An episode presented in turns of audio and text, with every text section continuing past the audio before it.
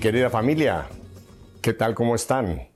Vamos a viajar. Sí, sí, en esta nueva modalidad podemos viajar a cualquier parte del mundo y nos vamos a trasladar hasta España, cerca de Madrid, donde tengo el honor y el gusto de tener en esta tarde a José María Zavala. Yo creo que su solo nombre ya para muchos de ustedes dijeron, no me digas, José María, el de los libros. Exactamente. Ahora lo voy a presentar, pero primero, José María, gracias por estar con nosotros aquí en EWTN y Radio Católica Mundial. Bueno, gracias a vosotros, de verdad, es un placer.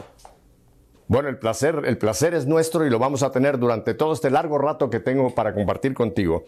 José María es periodista, es historiador, escritor profesional y director de cine. Es autor de casi 40 libros, hasta la última vez que le sacaron cuenta, a lo mejor ya tiene más, pero por lo menos 40 libros. Ha escrito sobre muchos temas, sobre los Borbones, la Guerra Civil Española, los Reyes de España, sobre ciencia, etc. Y sobre todo ha escrito mucho también sobre un personaje que él mismo va a describir, el Padre Pío además, eh, ha redactado muchos artículos para periódicos como El Mundo, Expansión, etc.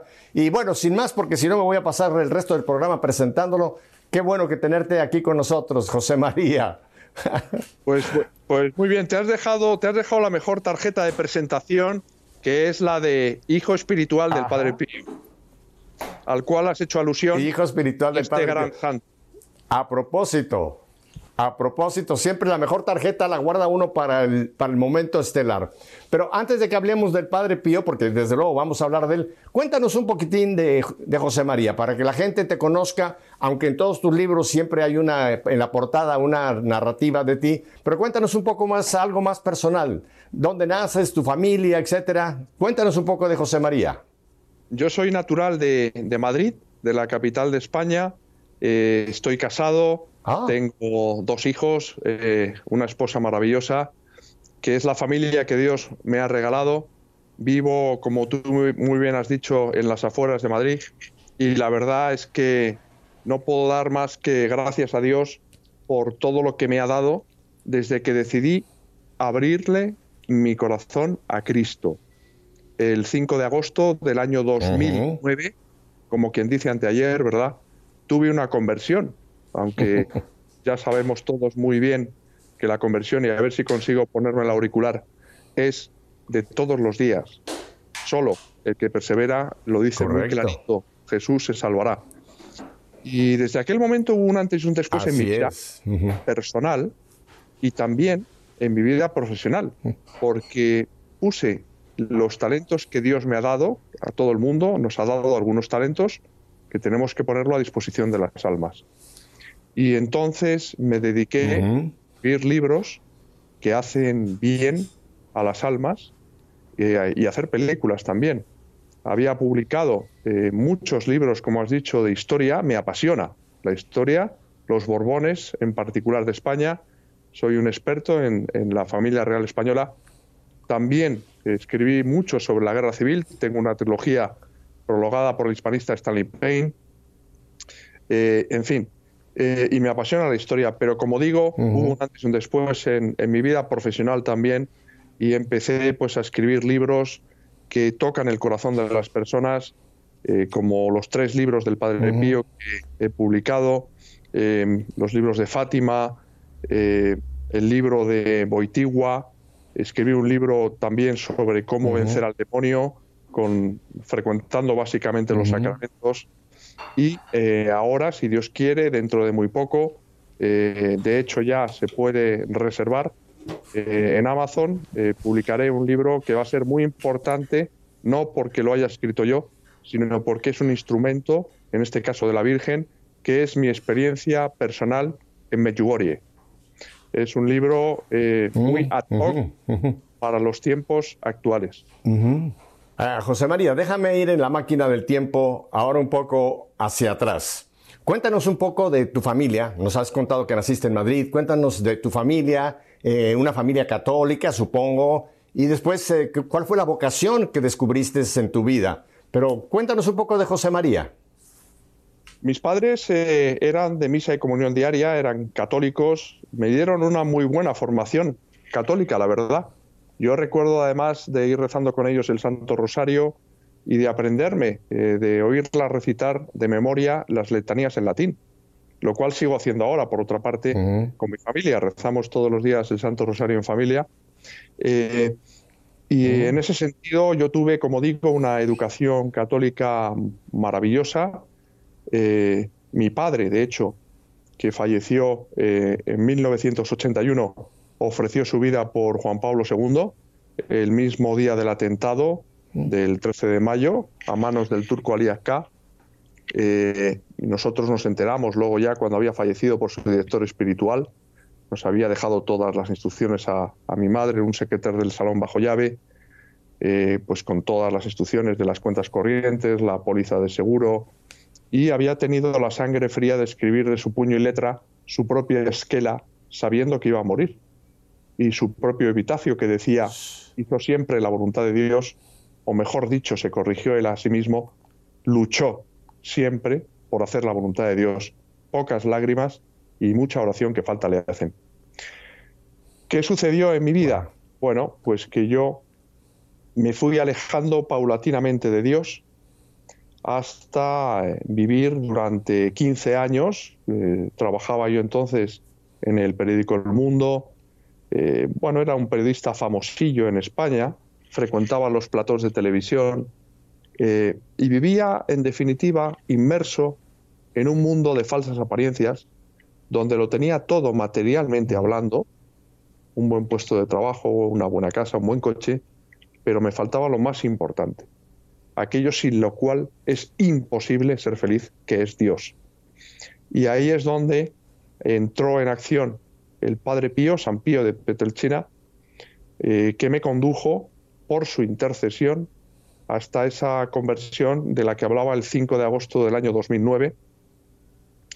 Y ahí es donde el Señor, en su infinita misericordia, me hizo ver que si yo seguía como estaba, eh, me iba derecho al infierno, me iba a condenar, que tenía que dar un vuelco a mi vida, que tenía que abrir de, par en par mi corazón a Él, sin condiciones, sin condiciones, eh, yendo a hincarme de rodillas en el confesionario y a pedir perdón al Señor por tantas ofensas durante tanto tiempo y también, por supuesto, de los pecados de omisión de tantas personas como Jesús puso en mi camino a lo largo de esos 15 años y fui incapaz de ayudar.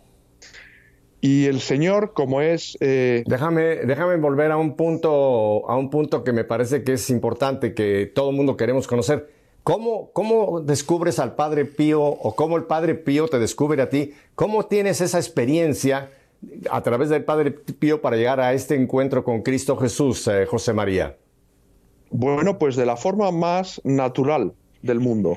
Es decir, unos amigos en el año 2008, es decir, un año antes de mi conversión, nos invitan a ver una película maravillosa que todos los telespectadores de Edwin habrán visto, seguro, o casi todos, que es Padre Pío, producida por la RAI.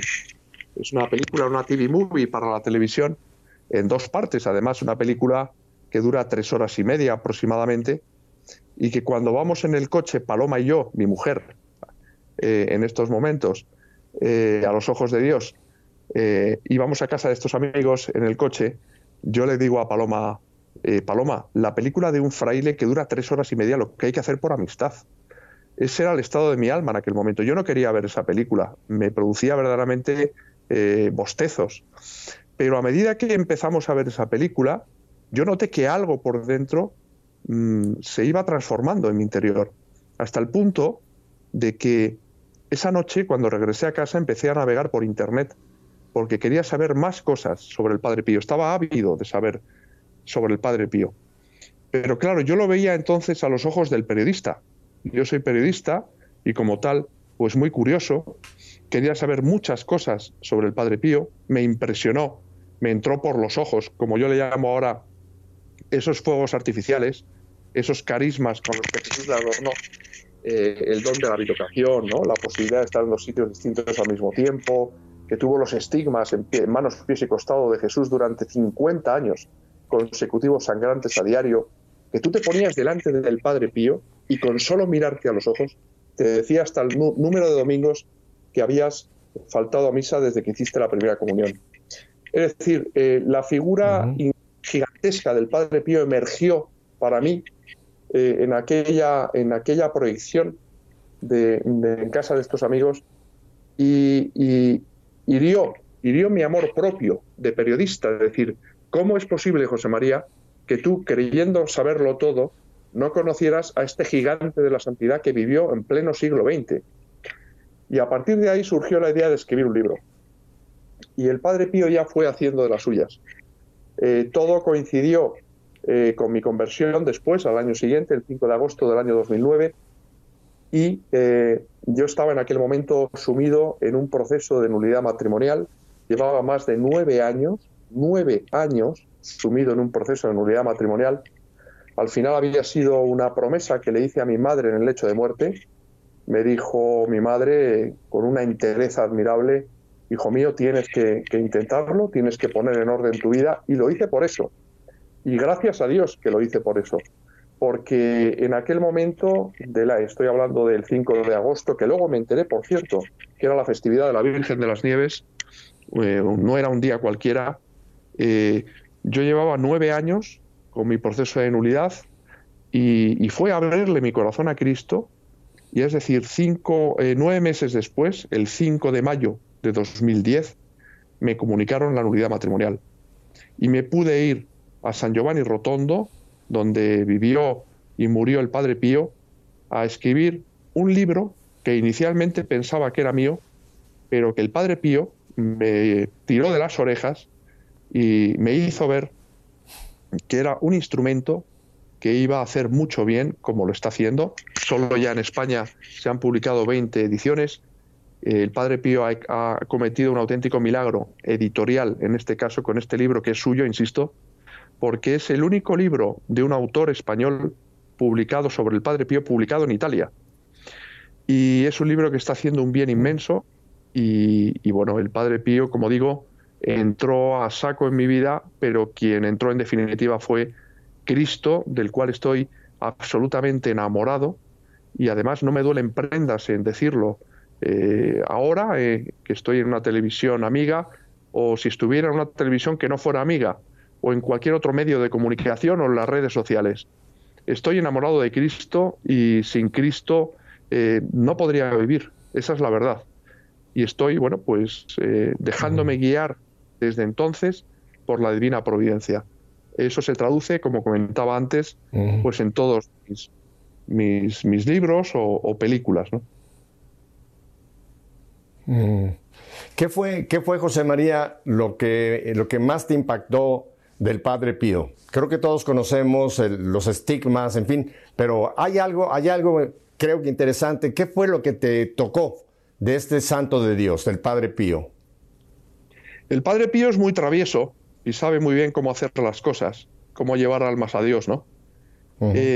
que al principio consiguió que me entrara por los ojos, con esos fuegos artificiales, como yo los llamo, ¿no? De sus carismas.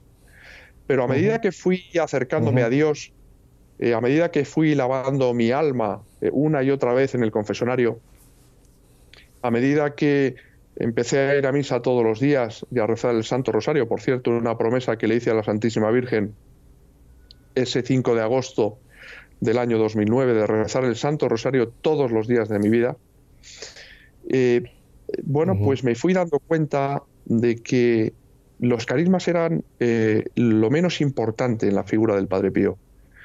El Padre Pío me enseñó y me enseña cada día algo que humanamente no tiene ningún sentido, que es el sentido, y valga la redundancia, del sufrimiento.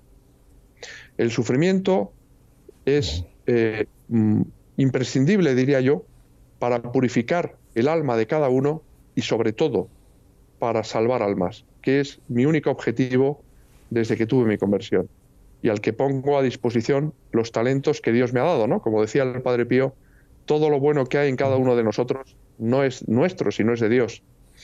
Y, ese sentido del sufrimiento, ese eh, darme cuenta de que, como él decía, lo mejor se compra siempre al precio de un gran sufrimiento, pues es lo que verdaderamente me hace acercarme a la cruz de Cristo, me hace identificarme cada día más con Cristo, estar más enamorado de Cristo y encontrarle un sentido a mi vida, porque eh, nadie, ninguno, nos libramos del sufrimiento, pero yo he sufrido sin Cristo, esos 15 años que estuve sin pisar un confesionario, y con Cristo, y no tiene nada que ver. Decir esa ejaculatoria ¿no? de Jesús de la Divina Misericordia, Jesús en ti confío, con todas las consecuencias, con una fe grande cada día, esperando recibir, ojo, esto es muy importante, la cruz que Jesús quiere para cada uno de nosotros, no la queremos nosotros. Por eso muchas veces, como no somos mm. dioses, y a veces jugamos a serlo, no entendemos cuál es la verdadera voluntad de Dios. Y hay cosas que humanamente no somos capaces de entender, pero que son voluntad de Dios y se acaba demostrando que, que han sido eh, inspiradas por Dios para eh, nuestra alma, para, para que estemos mejor con nosotros mismos y sobre todo para que hagamos felices a los demás. Esto que mencionas, eh, José María, es eh, tan profundo y es interesante que ver cuántos católicos no han captado que el plan de Dios Padre al enviar a su Hijo fue la redención de nosotros a través del sufrimiento. Viernes Santo, el Señor sus 30 años de preparación previa a su vida pública fue todo un tiempo de preparación para no los tres años que pasó predicando, que son importantísimos, sino él sabía, él sabía que tenía que llegar el momento del sufrimiento. Y mientras no entendemos esto, que nuestra redención viene por el sufrimiento de un hombre, que como dice San Pablo, igual en todos nosotros excepto en el pecado, Jesús sabía que tenía que pasar por ese proceso, por ese momento, para después, como dicen, no hay Pascua sin Viernes Santo. No hay realmente la gloria si no pasamos por el sufrimiento. Y qué triste, ¿verdad, José María, que hoy día hay tantos incluso católicos que no quieren el sufrimiento en ningún aspecto. No quieren saber nada del dolor porque vivimos en un mundo tan hedonista, tan egoísta, que lo que nos está proclamando es la autocomplacencia, que queremos el sufrimiento dejarlo a un lado, o lo que es peor, tú que has escrito un libro sobre el demonio, lo que es peor, ¿no? que el mismo demonio nos, nos hace ver que eso, eso no es de Dios, que eso hay que quitarlo. O sea que qué experiencia más hermosa la que tuviste de encontrar en el Padre Pío el sufrimiento que fue lo que te llevó a Jesús. Qué bueno, qué bueno que has tocado este punto que era tan importante, José María. ¿Y has hecho también películas sobre el Padre Pío, aparte de la que ya existía, o hace, qué más has hecho sobre el Padre Pío? Sí. Bueno, el Padre Pío ha escrito eh, tres libros, un libro que es el Padre Pío Orar para la oración, eh, tuve acceso a la posición y ahí, bueno, pues está, eh, se contiene todo el epistolario del Padre Pío y fui seleccionando eh, aquellas frases que podían tocar el corazón de las personas y clasificándolas por temas. Escribí ese primer libro de tapa morado, como se conoce el libro morado del Padre Pío, que se titula así Padre Pío, los milagros desconocidos del santo de los estigmas, y, el, y luego publiqué El Santo, que me dio una gran alegría publicarlo porque lo, lo, hizo lo lanzó la editorial Planeta, que es la editorial más importante que hay en España, y para mí que una editorial mm, como Planeta apostase por la figura ingente del Padre Pío, pues me dio una enorme alegría.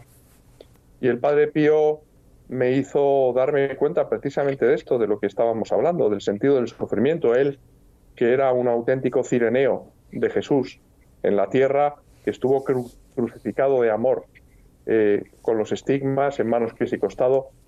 El Padre Pío es el que, el que me ayuda ¿no? a, seguir a Cristo, ¿no? a seguir a Cristo en una sociedad, como tú decías muy bien, que, está, que, que, adora a los becerros de oro, ¿no? Una sociedad hedonista en la que se huye de cualquier tipo de esfuerzo, de sufrimiento, una sociedad absolutamente insolidaria, donde uno tiende a, preocuparse por sí mismo en lugar de preocuparse por los demás, siendo profundamente infeliz, porque yo he vivido eso, insisto, estuve 15 años viviendo entre tinieblas. Eh, el demonio pensaba que tenía ganada mi alma, me dejaba entonces en paz y ahora que procuro estar cerca de Cristo, pues es cuando realmente soy capaz de discernir la luz de las tinieblas y cuando el demonio, pues eh, evidentemente todas las cosas que haces por Dios no te salen gratis, ¿no? Pero es algo eh, tan gratificante el poder ayudar a los demás, el poder tener esa oportunidad de llenar mis manos vacías eh, con obras buenas, el mal se combate con bien, que, bueno, que, yo no puedo dar más que gracias a Dios. Yo no podría ni soñar con lo que estoy haciendo ahora, con esa primera película del Padre Pío, El misterio del Padre Pío, convertida en la película más vista en la historia del Festival Internacional de Cine Católico, no porque la haya dirigido yo, porque realmente esa es la prueba fehaciente de que es un instrumento del Padre Pío que está tocando muchas almas. O esa segunda eh, película del Padre Pío, Renacidos, personas que volvieron, como dice su título, a nacer a la gracia de Dios, que tuvieron conversiones y que tuvieron curaciones también, como en los santos evangelios, por intercesión del Padre Pío. Eh, tuve también pues, eh, el privilegio de poder dirigir y escribir una película sobre otro gran santo como es eh, Juan Pablo II, con motivo del centenario de su nacimiento, antigua la investigación. Y ahora, si Dios quiere, el día 16 de abril se estrena en los cines de España Amanece en Calcuta, una película sobre Santa Teresa de Calcuta que, está pues destinada también a tocar muchos corazones. Bien, vamos a ir a un brevísimo corte para unos mensajes y volvemos eh, en un momento con, contigo, José María. Quédese con nosotros, nosotros regresamos enseguida.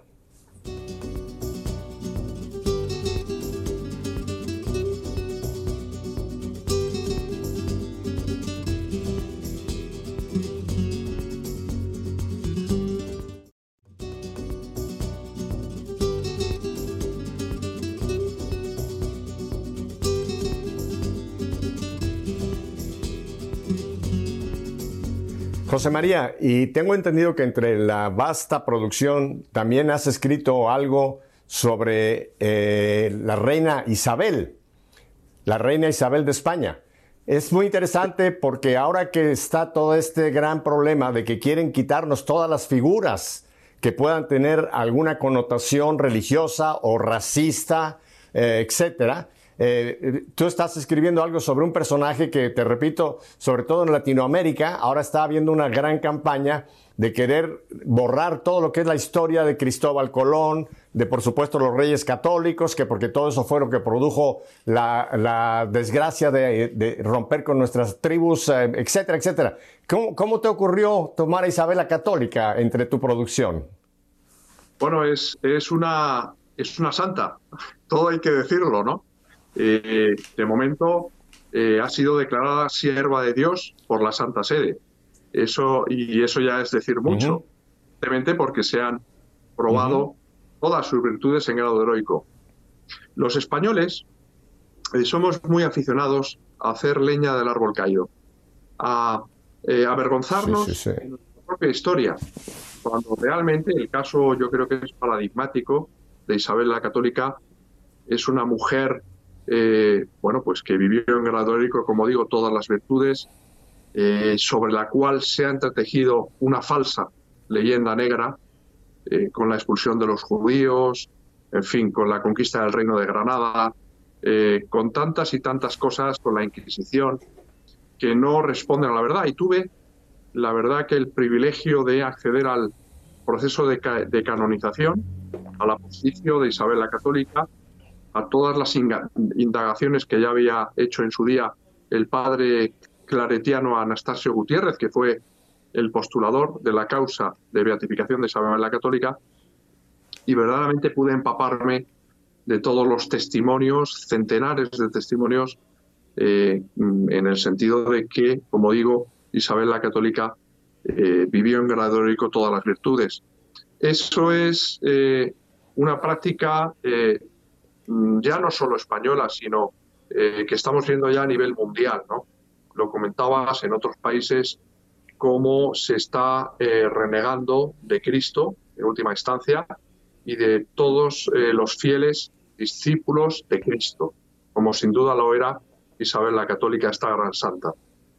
y vivimos en una, en una sociedad, como digo, que ha renegado de Cristo y, es más necesario que nunca que demos testimonio de Cristo, que no nos avergoncemos de Él, como decía San Juan Pablo II, que intentemos dar a conocer y amar a Cristo siendo conscientes al mismo tiempo de que la situación es enormemente grave. Eh, en España, sin ir más lejos, una tierra de María, eh, y sin embargo, hoy necesita más que nunca ser evangelizada.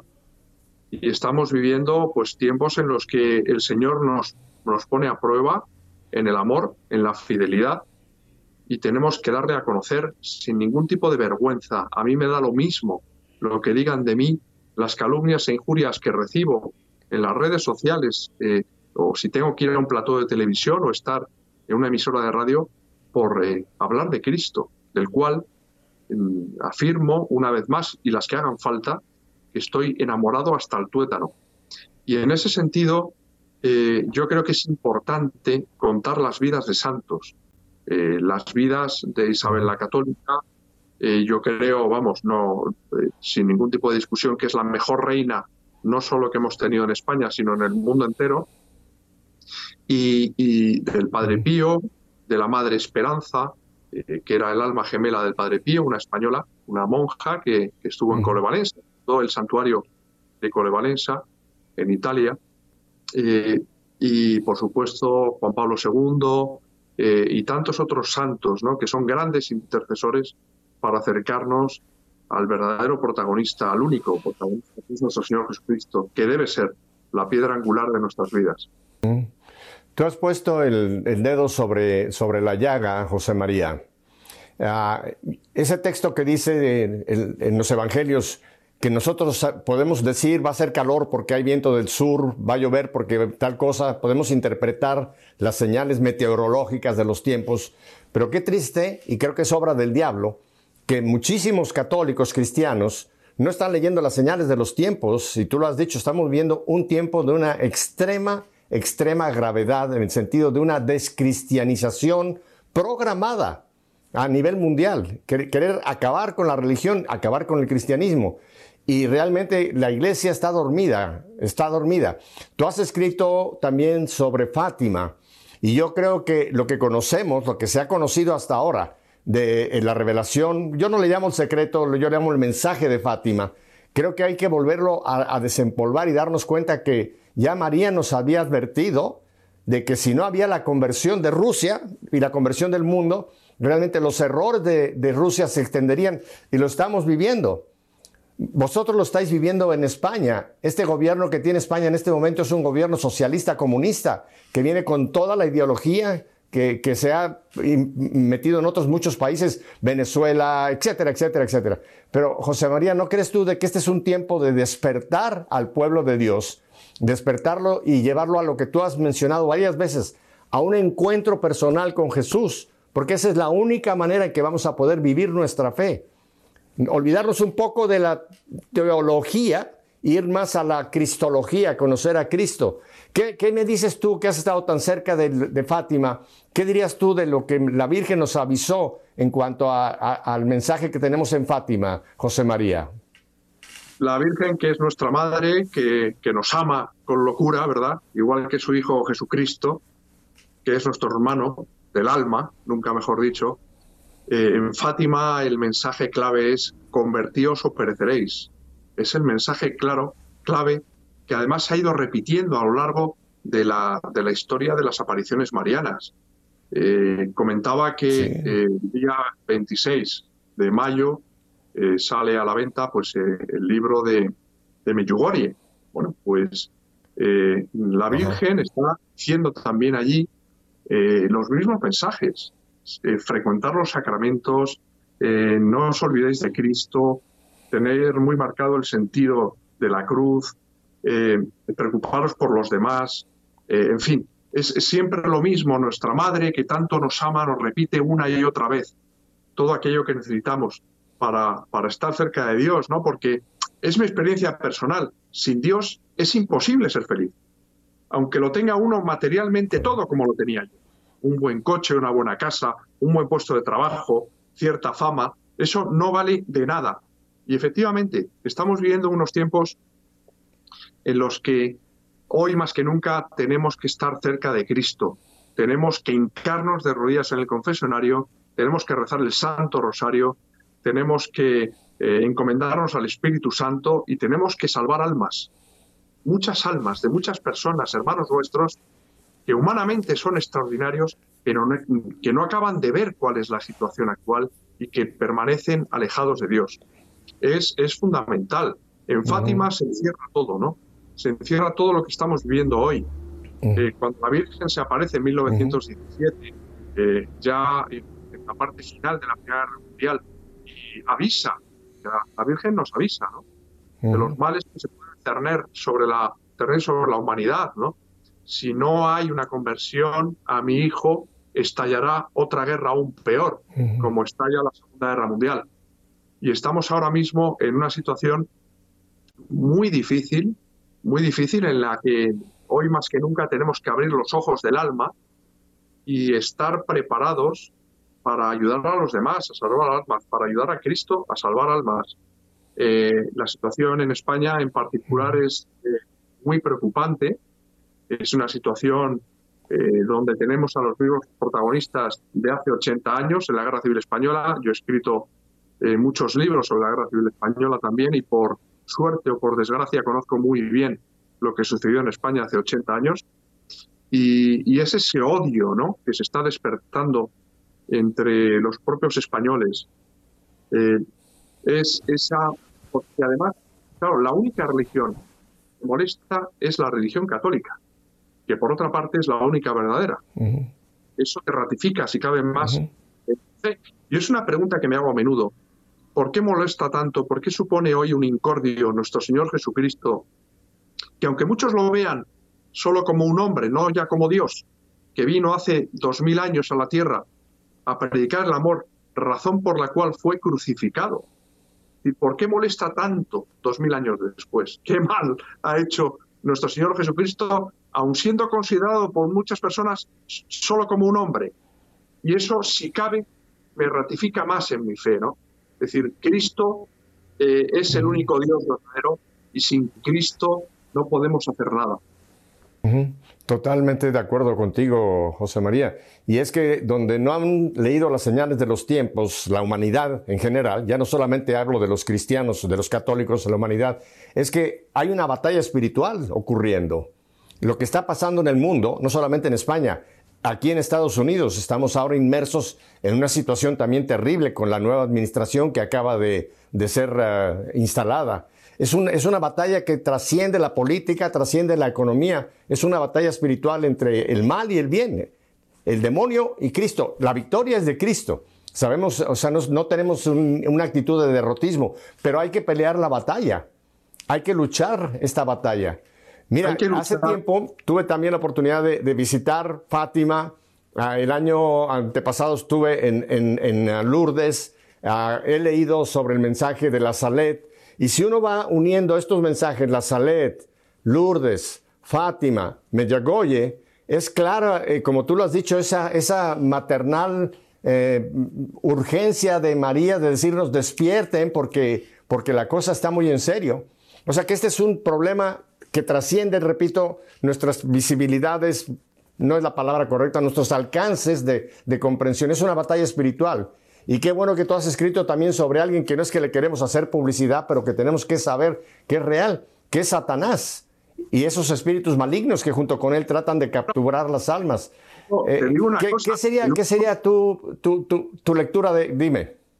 El único que no, que no quiere hacer publicidad de su nombre es el mismo. Eh, eh, como decía Charles Baudelaire, el escritor francés, la mejor artimaña del demonio consiste en persuadirnos de que no existe. Pero vaya que se existe, tú, tú lo decías perfectamente. Estamos viviendo unos tiempos en los que eh, hay una permanente lucha, una lucha enconada entre el bien y el mal. me decía don Gabriele Amo, exorcista oficial del Vaticano, con el cual estuve entrevistándome en su día para componer ese libro, ¿no? De Así se vence al demonio, que, el demonio está eh, muy activo. Es decir, que el demonio está eh, poseyendo a muchas personas. Hay distintos grados, ¿no? Desde la tentación en la que estamos todos, todos tenemos tentaciones, y luego hay personas de, grandes posesiones, ¿no? En las que eh, el, demonio, bueno, pues que posee sus cuerpos, no posee sus almas. Pero bueno, esto yo creo que es quizá objeto de otra charla, ¿no? Porque habría que hablar largo y tendido sobre el demonio, aunque él no quiere que hablemos de él, pero sí hay que prevenir a nuestros hermanos de que el demonio existe, es un dogma de fe que está en los santos evangelios. Nuestro Señor Jesucristo, de hecho, fue el primer exorcista de la historia y eh, lo tenemos ahí muy claro, ¿no? En los evangelios. Es decir, no se trata de enfermos mentales, en muchos casos los que aparecen en los evangelios, sino de personas poseídas por espíritus malignos. Así se dice textualmente en los evangelios, ¿no? Como el endemoniado de Gerasa, sin ir más lejos. Y, es esa lucha. si me permites, eh, si me permites tocar un, texto, un texto bíblico clave para entender esto, y como tú dices, no le, no le tenemos que dar publicidad, pero tenemos que ser claros de que es una realidad en la cual nos encontramos inmersos. Está en la carta de San Pablo a los Efesios, en el capítulo 6, el versículo 2 en adelante. Porque no estamos luchando contra seres de carne y hueso, sino contra las autoridades, contra las potestades, contra los soberanos de estas tinieblas, contra las fuerzas espirituales del mal. Y luego viene la armadura que nos habla Pablo. Pero esta es una realidad. Y Pedro también en su carta, primera carta, dice que es como un león rugiente buscando a quien devorar.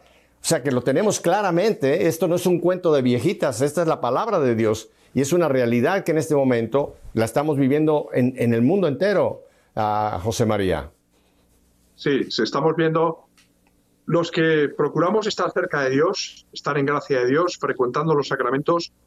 Eh, yo antes era, lo decía, incapaz de discernir la luz de las tinieblas. Ahora, gracias a Dios, nunca mejor dicho, soy capaz de hacerlo, ¿no? Nos damos cuenta de que todo lo que está sucediendo no es eh, casual, sino causal, es muy distinto. Y forma parte de esa, esa, batalla final entre el bien y el mal, ¿no? En el que tenemos que apostar a caballo ganador, que es nuestro Señor Jesucristo. Él es el que tiene que conducir nuestras vidas. Sin Él no hay salvación. Nos lo dice la Santísima Virgen en, todas las apariciones. Sin mi hijo no existe la salvación. No podemos buscar la felicidad como yo lo hacía en los becerros de oro, en el bienestar económico, en el hedonismo, eh, porque eso te hace profundamente infeliz. Yo lo he experimentado en propia carne. Ahora soy feliz, ojo, en medio del sufrimiento. Qué gran contradicción humana, pero es una gran verdad. Y ahora más que nunca tenemos que eh, tener la guardia alta, seguir frecuentando los sacramentos y no darnos nunca por vencidos. Y si mordemos el polvo, que todos somos, yo el primero, unos miserables, hincarnos de rodillas en el confesionario y pedir perdón a Jesús de corazón y seguir adelante porque solo el que persevera se salvará. esa es la realidad y te agradezco muchísimo que lo saques con tantísima claridad porque esto es lo que la gente tiene que escuchar. Ya, ya no estamos nosotros para entretener a la gente, para divertir a la gente. La misión que tenemos, y tú lo estás haciendo, eh, nosotros con la inspiración de Madre Angélica lo estamos haciendo, es alertar, alertar a la humanidad de esta realidad y darle sobre todo la solución, porque no estamos derrotados, no estamos hablando de una guerra que se está perdiendo, no, es una guerra que está ganada ya en la cruz, pero que tenemos que actualizar esa, esa, victoria en la vida de cada ser humano. Y la fórmula, tú la has dicho varias veces, Cristo Jesús, el encuentro personal con Cristo Jesús. Nosotros, y quizás tú en tus años de juventud, y este fue mi caso con los jesuitas, yo estuve con los jesuitas en, en Gijón, en el Simancas, allá en Asturias, nos enseñaron de Jesús, nos enseñaron de Jesús pero no nos llevaron a Jesús. Era, era la práctica de la catequesis, ¿no? Hoy día la catequesis es segura e importante, sí, pero antes viene la evangelización que tú mencionaste, que es llevar a las personas a ese encuentro personal con Jesús. Y de ahí se desprende todo, ¿no te parece? Me parece eh, que tienes toda la razón porque es la verdad. Es decir, nosotros no somos apocalípticos, sino lo que hacemos es, como tú dices muy bien, alertar a todos nuestros hermanos de los tiempos que estamos viviendo y de lo que se avecina. Y hay que estar eh, muy cerca de Dios, es la clave, hay que estar con Cristo. Eh, y, ahora mismo estamos, digamos, entre comillas, como en una guerra, en una guerra en la que uh tienes que tomar partido. No puedes permanecer indiferente porque dice Jesús, y Jesús es la verdad, a los tibios los vomitaré de mi boca. Y a, ver, a ver si soy capaz de explicarme bien. quiero decir con esto que o estás con Jesús o estás con el enemigo de Jesús, que es el demonio. No hay término medio. De acuerdo. Hay que tomar. De acuerdo. Y yo apuesto a caballo ganador. Estoy con Cristo hasta el final y solo le pido que me dé su gracia y la fuerza para perseverar hasta el final. Y, es así, es decir, y, dentro de esta situación tenemos que intentar ser felices, vivir con alegría, vivir con paz, disfrutar de la familia, intentar ayudar a los demás. Yo antes que era un ególatra, vivía para mí, todo el mundo giraba a mi alrededor. Y era un profundo desgraciado, porque lo tenía todo materialmente, pero me faltaba Dios. Ahora tengo todo aquello que no se puede comprar con dinero, que es una familia maravillosa, una esposa, unos... Y soy feliz, en medio de las dificultades, porque no ha sido fácil, no es fácil escribir un libro sobre el demonio, eh, que despierte a las almas. No es fácil rodar ahora una película que, si Dios quiere, se estrenará, como digo, en España el 16 de abril sobre la Madre Teresa de Calcuta, una santa a la que aborrece el demonio, o sobre el Padre Pío. No hemos hablado de la persecución que sufrió por parte del demonio, pero fue atroz durante toda su vida, que la Cristo. Y, pero eso es lo que vale realmente. Es decir, yo sería incapaz de hacer algo eh, en beneficio de los demás si no fuera por la fuerza de Cristo que llevo en el corazón y que solo puedo encontrar en el sacramento todo de, la reconciliación y en la Eucaristía, por supuesto. Eh, José María, eh, se hizo la luz.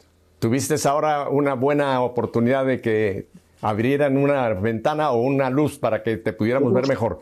Ahora cuéntame, porque yo ya me he dado cuenta de que tú eres un hombre, un hombre inquieto. Eres un hombre que estás eh, actuando, estás trabajando. ¿Qué proyectos tienes? ¿Qué hay en la mente de José María de aquí para adelante? Pues te puedo contestar con la verdad, lo que Dios quiera. Es el Señor el que conduce mi vida. es, el Señor el que tiene unos líos. Fíjate eh, que, que, bueno, eh, si Dios quiere se estrena mi quinta película, ¿no? Eh, en, dos años y medio, se dice pronto.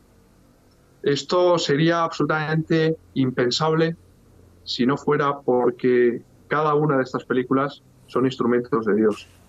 Yo no sabía una sola palabra de cine hasta que el Padre Pío, con la primera película, eh, me complicó la vida. Eh, sería una historia larga, pero acabé en una sala de montaje con una persona, por cierto, un montador profesional del cine español, que, quedó absolutamente anonadado ante la figura del Padre Pío, una persona que estaba absolutamente alejada de Dios y que esta película sirvió para acercarla a Dios. Qué maravilla. Ya solo por eso mereció la pena haber dado. Y, y, estoy continuamente, es verdad, soy una persona inquieta porque me mueve el hacer bien a los demás. Eh, ahora mismo he dejado de un lado eh, mis libros históricos, estoy más volcado en, libros que puedan, como decía, pues hacer bien a los demás y en películas que puedan hacer bien a los demás. Tengo muchos proyectos, eh, pero al final sé que solo va a salir lo que sea voluntad de Dios. hay algunos proyectos que he intentado hacer en estos últimos años que eran desde el punto de vista humanos muy encomiables, pero que no han salido, sencillamente porque no eran voluntad de Dios. Así que estoy ahora mismo en sus manos, estoy, como digamos, de estreno, ¿no? Porque eh, con una película el 16 de abril, con un libro sobre Meyugore el 26 de mayo, pero es verdad, ¿eh? Eh, me, has, me has conocido bien, yo creo que estamos en, el, en el mismo plano, ¿verdad? Esa inquietud mía y estoy pensando, estoy pensando en alguna otra película, aunque no es fácil, no es fácil, eh, el mundo del cine es un mundo muy complicado. de hecho, eh, Paloma y yo, mi mujer, estamos endeudados hasta las cejas, no hemos eh, terminado de pagar algunas películas y hay personas del cine español, porque eh, yo estoy rodeado de, un magnífico equipo de los mejores profesionales del cine español, académicos del cine, que me dicen, pero José María, eh, vamos a ver, si no has, no has terminado de pagar esta y esta otra película, te estás metiendo en otra. Claro, ellos no lo entienden, yo se lo digo. Yo, mira, yo esto no lo hago ni porque quiera ser famoso, ni porque quiera ganar dinero, porque es una auténtica ruina económica, pero sin embargo es algo que no se puede expresar con palabras, la satisfacción de recibir mensajes de personas que se han convertido, que han querido irse a confesar después de ver alguna de las películas que yo he dirigido. No hay nada más grande que eso y en eso estamos, ¿no? Eh, así que seguiremos dando mucha guerra eh, para, para mayor gloria de nuestro Señor Jesucristo, de Dios Padre y del Espíritu Santo, de la Santísima Trinidad, que es la que nos mueve a seguir adelante en medio de tantas y tantas dificultades que son, por otra parte, el mejor indicio, la mejor señal de que uno está haciendo cosas no para su vanagloria, sino para la gloria de Dios. Eh, creo que hay, hay, tantos otros posibles temas, eh, José María, que sería interesante sacar uh, un poco de, de, la historia para actualizar y darnos uh, inspiración de la batalla que estamos eh, librando y que tenemos que librar. Se me ocurre, por ejemplo, en México tenemos la guerra de los cristeros del año 36, aquella famosa guerra donde vino una persecución bárbara hacia la Iglesia Católica y cómo el pueblo católico, cómo el católico salió a defender a su iglesia y aquellos famosos que murieron con los brazos extendidos gritando viva Cristo Rey y donde hubo sangre de mártires que todavía está fresca, por decirlo así, fue recién el siglo pasado. Eh, vosotros en España tenéis dentro de la guerra civil española esos años también de persecución a la iglesia, infinidad de, santos y de laicos y laicas, madres, padres, etcétera, que también lucharon por la fe. Y creo que esos, esos héroes que hoy día todavía están un poco en el anonimato, valdría la pena volverlos a, traer para que nos sirvan de, inspiración en lo, que, en, lo que, en lo que estamos ya inmersos en esta batalla que tenemos que ganar para el Señor. ¿No te parece, José María? Pues sí, sí, sin duda ninguna. Eh, la iglesia está llena de santos eh, y tenemos al Padre Pío, tenemos a Juan Pablo II, que murió con las botas puestas, ¿verdad? A la Madre Teresa de Calcuta. Tenemos santos y hoy más que nada eh, tenemos que estar a la altura de las circunstancias. Eh, lo vuelvo a repetir, no os avergoncéis de Cristo, decía Juan Pablo II. Tenemos que, ser soldados de Cristo en medio de una guerra, en medio de un acoso constante a la religión católica, que es la única que molesta en el mundo, no hay ninguna otra que moleste. Y, bueno, y tenemos que seguir ahí en, la lucha permanente por Cristo sin avergonzarnos de Él, dándole a conocer y amar. Y es, una, es unos tiempos que nos ha tocado. Eh, aquí en España, por ejemplo, pues eh, no es muy popular, eh, efectivamente, el defender a Cristo, ¿no? O el hablar de la Santísima Virgen. O, oh, pero en mi caso, he llegado a la conclusión de que eh, me da igual, he perdido todos esos respetos humanos que antes tenía, eh, no porque sea muy valiente, eh, sino porque realmente la fuerza me la da Cristo. Porque si fuera humanamente, yo a lo mejor me escondería debajo de una mesa. Y sin embargo, pues doy la cara por Cristo, doy la cara por Cristo porque estoy enamorado de Él y porque sé que Él es la verdad y que sin Él no hay salvación posible. Y ese es el mensaje que tenemos que llevar a todos estos humanos.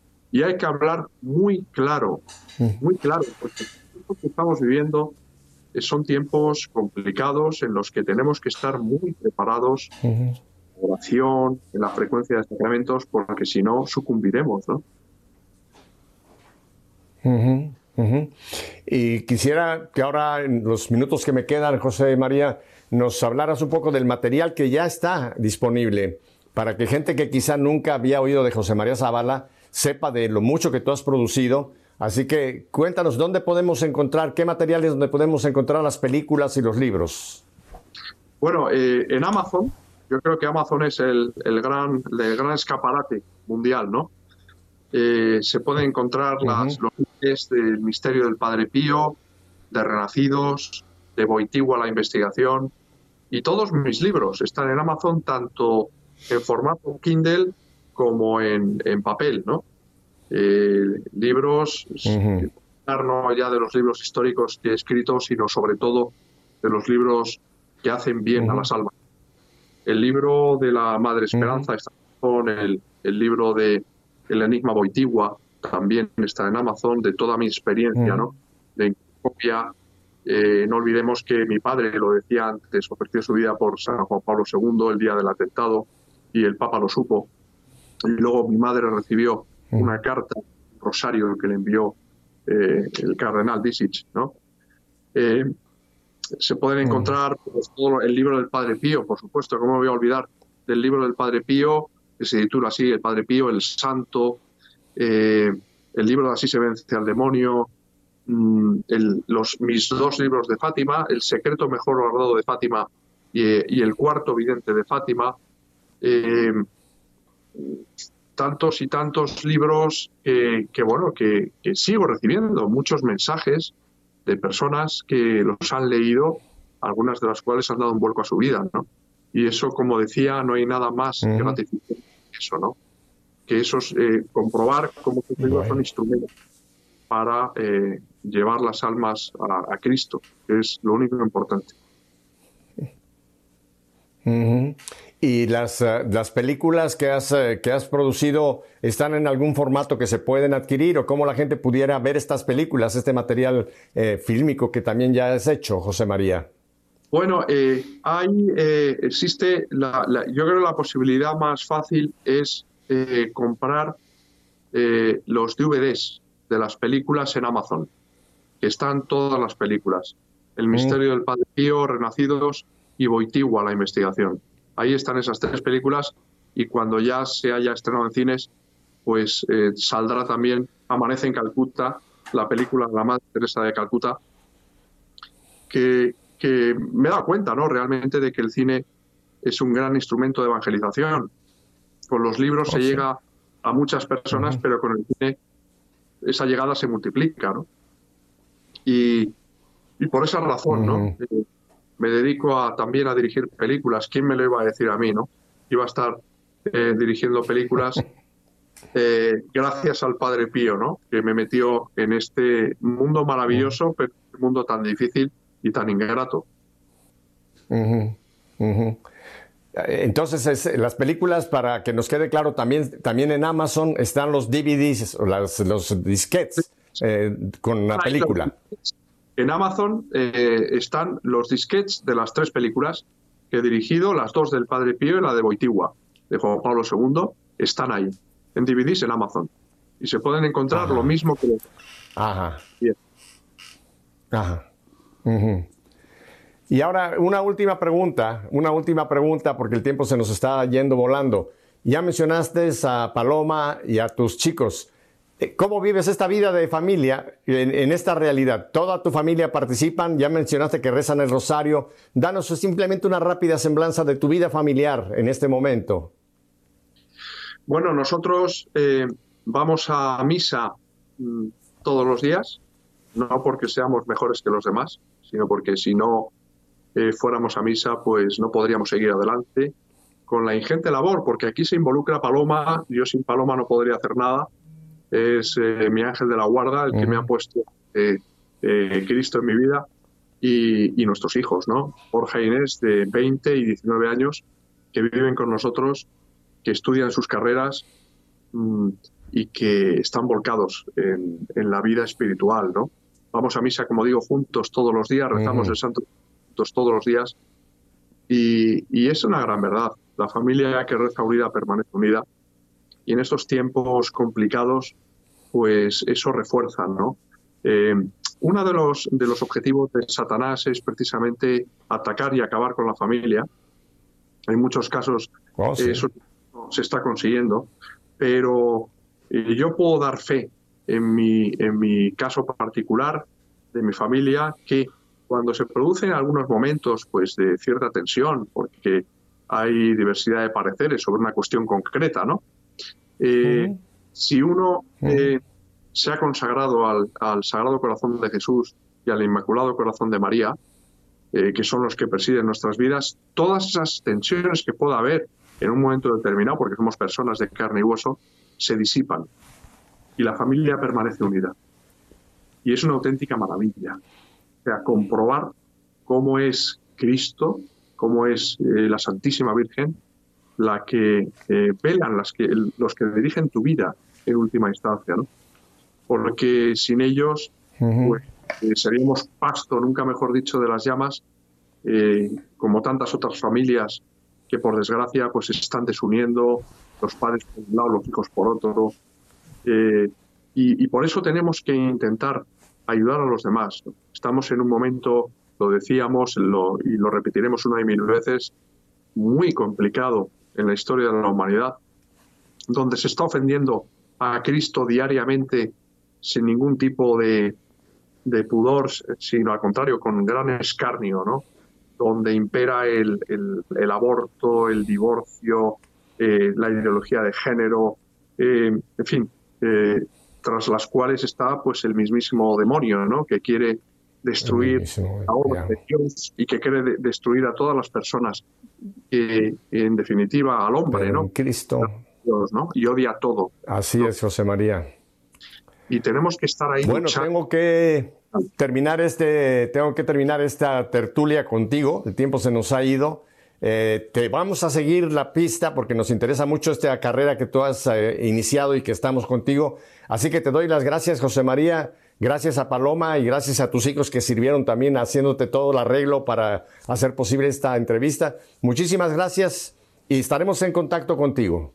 Y a ustedes, mi familia, si Dios nos concede una semana más de vida, ya saben, la próxima semana volvemos para seguir haciendo que nuestra fe sea en vivo. Hasta entonces, adiós.